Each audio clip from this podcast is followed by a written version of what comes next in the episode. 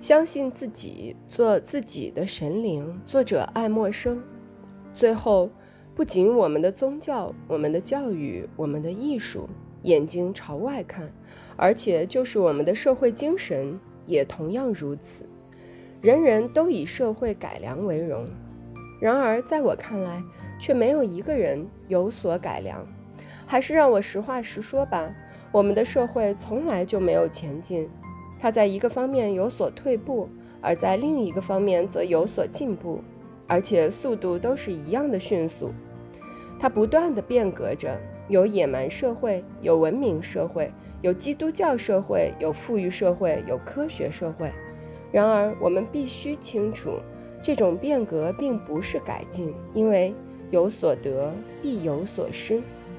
社会获得了新记忆，却失去了旧本能。情况就是如此。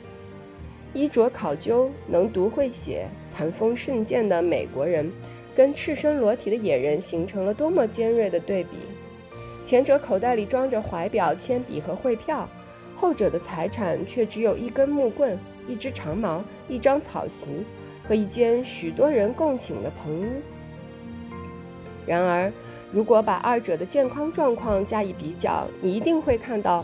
白人已经丧失了他原有的体力。如果旅行家给我们讲的确有其事，那么是用一柄巨斧去砍那个野人，一两天之后，肉又愈合的完好如初，仿佛你砍进去的是柔软的树枝似的。